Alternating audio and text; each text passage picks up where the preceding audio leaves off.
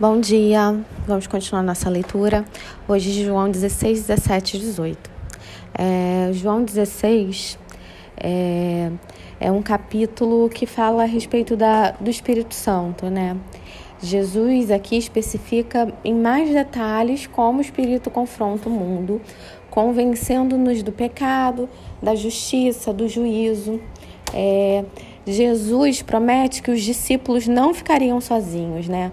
O Pai enviaria o outro consolador, né? O Espírito Santo, que é Paracleto, aquele que consola, aquele que encoraja, aquele que revive, aquele que intercede ao nosso favor, né? Deus conosco vai, Deus conosco tem que ir para vir o Deus em nós, para chegar o Deus em nós, que é o Espírito Santo. Né? Aqui a grande notícia é: o Deus que vem habitar em nós, o Deus que vem nos dar poder, o Deus que vem nos capacitar, o Deus que vem se manifestar em nós, o Deus que vem nos usar para fazer Sua vontade no mundo, e o Deus que vem estar conosco até a consumação dos séculos. Né? Jesus volta e deixa o Consolador para habitar em nós e transfere a missão de completar a sua obra para os discípulos. Né? O Espírito Santo vem para lembrar os ensinamentos de Cristo e para que é, os discípulos cresçam, né? Os discípulos é, não fiquem com aquela dependência de que, que eles tinham de, de, da pessoa de Cristo, né? E, e assumam ali a identidade de filhos de Deus.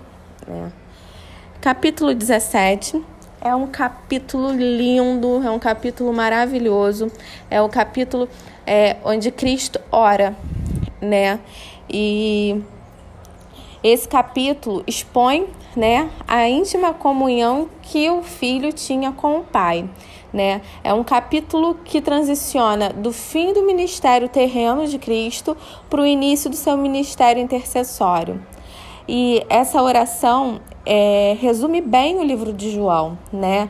É, temos nela, dentro dela e dentro do capítulo, né, do livro como um todo, é, os seguintes temas: a obediência de Jesus ao Pai e a glorificação do Pai através da morte e exaltação de Cristo, a revelação de Deus em Jesus Cristo, a escolha dos discípulos, a missão dos discípulos ao mundo, o destino final do crente na presença do Pai e do Filho.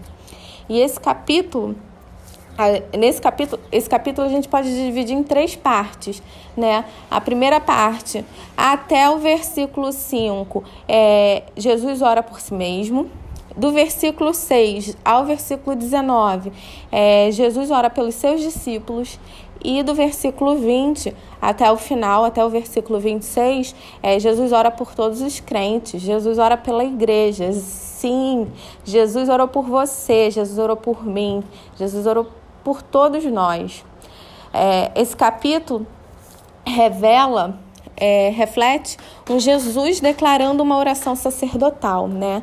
Ele começa apontando um norte, né, que guiaria os pedidos seguintes: o desejo de que seus, de que os seus vivessem a vida eterna, né? Ele ensinou o que é essa vida eterna, conhecer a Deus. Jesus orava, Deus falava com Deus, né? Aqui está a maior prova de que a gente precisa orar, que a gente precisa estar em comunhão com Deus, que faz parte né, é, de conhecer a Deus, faz parte de ter intimidade com Deus. É, essa oração, essa, essa comunicação com o Pai, né? Faz parte da criação da nossa comunhão com Deus.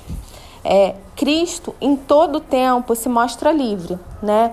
É, ele, é, ele escolhe ser prisioneiro, ele escolhe ser servo, ele escolhe devolver tudo ao Pai, fazendo a vontade do Pai. Fazer a vontade dele, de Deus, é suficiente. E o resumo e o motivo da nossa existência é esse: é ser primeiro um com Ele, né? Ser primeiro um com Deus, com, com o Pai, e depois com a, como a igreja. Né? Jesus intercede pelo pecado, pelo plano eterno de, de que a igreja seja uma família, né? É, que a própria Trindade também é. é, uma família, né? Em comunhão com Ele e entre eles. Né? A gente tem que clamar por isso. Pai, faz-nos um. Precisamos ser um, né? Um com o Pai e um entre nós mesmos. E Jesus ora por nós. Não há nada que você não po possa passar, né, que ele não tenha passado. Ele se faz homem para se identificar com as nossas dores, com as nossas mazelas, com os nossos problemas é, e poder dizer: Eu passei por isso e eu venci né? Jesus orou para que tivéssemos o mesmo nível de comunhão que ele tem com o Pai. Ele é um com o Pai. E ele orou para isso, para que a gente tenha esse, esse nível de, de unidade com o Pai.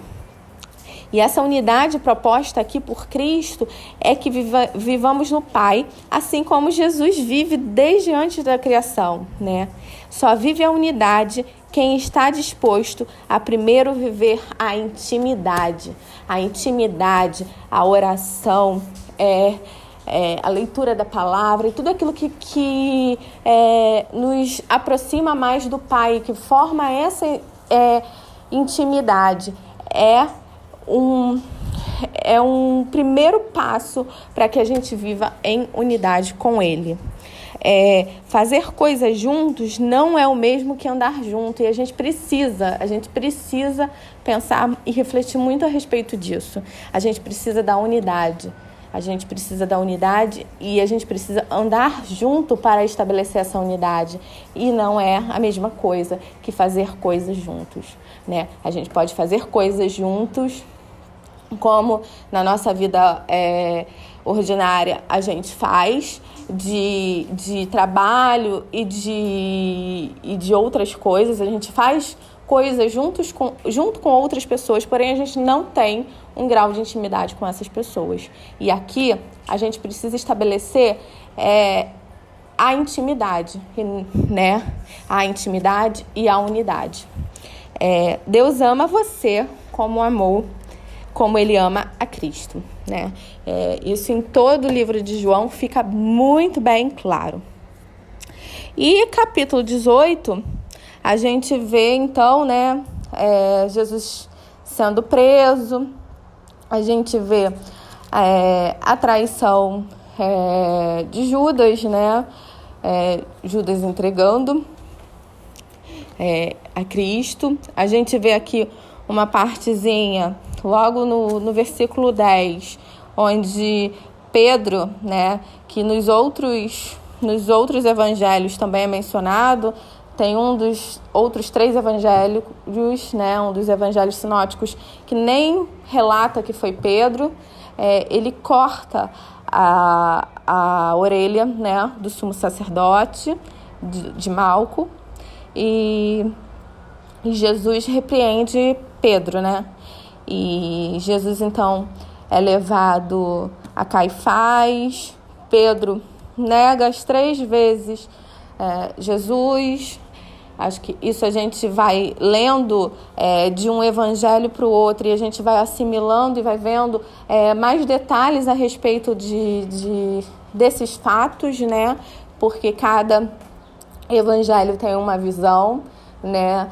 É, Mateus Marcos e Lucas com uma visão mais do que aquilo aconteceu, João com uma visão mais de amigo, mais de proximidade, mais de intimidade com Cristo, né? É, e então a gente vê novamente Jesus sendo interrogado pelo sumo sacerdote, a gente vê é, Pedro né, é, negando Jesus no Evangelho de João é dividido, a gente não vê aquele texto seguido, né?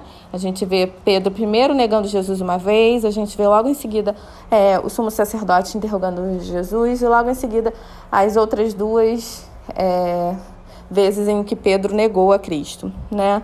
E a gente, por fim, né, a gente vê Jesus diante de Pilatos, né? E e a gente vê aqui que que realmente Pilatos, por fim, não quer, né? É, diz que não acha motivo nenhum para a acusação que eles tinham. É, porém ele questiona né, o povo, é, quem ele deveria libertar, e o povo opta né, por Barrabás. Então é isso, né? Esses capítulos são é, bem ricos, como todo, como todo o livro de João. Né? Acredito que esse capítulo 17 da oração de Cristo, ele precisa ter, a gente precisa ter uma reflexão é, é, bem apurada nele, a gente precisa é, refletir bem nele. E é um capítulo muito rico, é um capítulo muito cheio de detalhe, que eu resumi para não ficar muito extenso. Eu indico para vocês o livro Quem é Jesus, do Alessandro Vilas Boas. Ele tem um capítulo só sobre o capítulo 17 e ele pega versículo por versículo e ele explica versículo por versículo desse capítulo. Então, assim, é maravilhoso para a gente poder enriquecer, né, aquilo que a gente está estudando, tá bom? Fiquem com Deus e até a próxima. Boa tarde, irmãos. A paz do Senhor para todos. Continuando nossa leitura hoje, terça-feira, dia 10 de novembro de 2020, é, que se encontra nos capítulos de João 19, 20 e 21. Nós tivemos é, toda a leitura da vida de Jesus na versão de Mateus, Marcos e Lucas. Agora temos na versão de João. João 19 tem por título Jesus perante Pilatos, versículos 1 ao 42. Pilatos açoitou Jesus e os soldados, debochando, lhe puseram uma coroa de espinhos na cabeça e uma veste de cor roxa. Agredindo Jesus, gritavam: Salve o Rei dos Judeus! Pilatos dizia todo o tempo que não via em Jesus nenhum crime. Os principais de sacerdotes, que eram representantes de todo o povo de Israel, e os servos clamavam para crucificarem Jesus. Os judeus, os judeus diziam que Jesus devia morrer, porque tinha se titulado Filho de Deus. Pilatos perguntou a Jesus o que ele tinha a dizer sobre si. Jesus nada respondeu. Pilatos ficou aborrecido e disse a Jesus que ele tinha o poder de condená-lo e de soltá-lo. Jesus disse a Pilatos que ele não teria poder algum se Deus não tivesse permitido que ele tivesse. Mas que aquele que o tinha entregado a ele, maior pecado tinha. É como vemos nos dias de hoje, né, irmãos? Muitas pessoas se titulando é, que é bacharel em certas áreas, Uns dizem que é doutores, outros dizem que são juízes, mas eles são por permissão de Deus. E também quem não conseguiu chegar, né, a grau nenhum, também permissão de Deus. Então, irmãos, continuando, Pilatos procurava uma forma de soltar Jesus, mas os judeus queriam ver Jesus ser crucificado. Só injustiça, né? Jesus que fez tantos milagres por esse povo, agora o povo se junta para pedir para ver ele ser crucificado. Eles se juntaram com a multidão de ingratos. Vemos muitas vezes isso né, nos dias atuais. Pilatos, debochando, disse: Hei de crucificar o vosso rei. Os judeus diziam: Não temos rei a não ser César. Então Pilatos entregou Jesus para ser crucificado. Jesus, levando a cruz nas costas, foi em direção a um lugar chamado Caveira, que em hebraico significa Gólgota. Onde o crucificaram, havia dois homens, um de cada lado de Jesus. Os soldados tomaram as vestes de Jesus e rasgaram em quatro partes, para lançarem sortes. Quem ganhasse ficaria com a túnica de Jesus. Estavam junto à cruz a mãe de Jesus, sua tia e Maria Madalena. Jesus, vendo sua mãe e o discípulo a quem ele amava, que era João, disse a, disse a sua mãe: Mulher, eis aí o teu filho. Depois disse ao discípulo: Eis aí a tua mãe.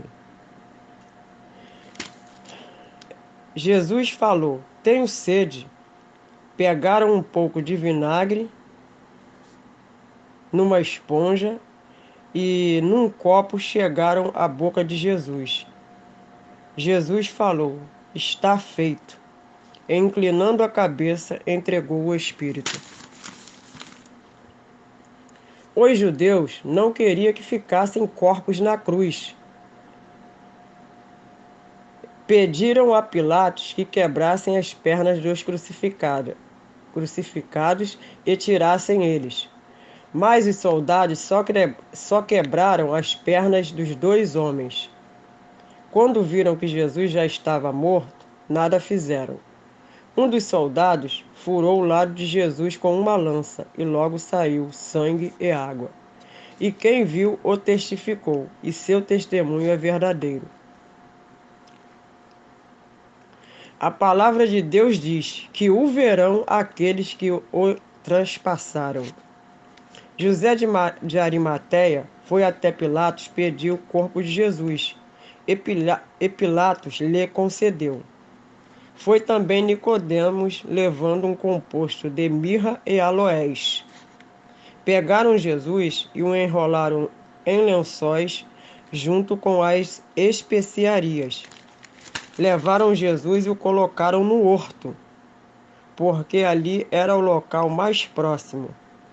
No dia seguinte, seria comemorado no sábado, seria o dia de descanso. No, no capítulo 20, temos por título A Ressurreição, versículos 1 ao 31. No domingo de madrugada, Maria Madalena foi ao sepulcro e viu a pedra removida do lugar. Foi até Pedro e a João e disseram a eles que Jesus não estava lá. Então saíram os dois discípulos e correram a, até o sepulcro sepulcro para se certificar do ocorrido. João chegou primeiro e viu os lençóis e não entrou. Pedro chegou logo atrás e viu os lençóis no chão. O lenço que estava sobre a cabeça de Cristo estava enrolado num lugar separado. Então eles tornaram para casa. Maria estava chorando fora, junto ao sepulcro, quando apareceram dois anjos que disseram: Mulher, por que choras?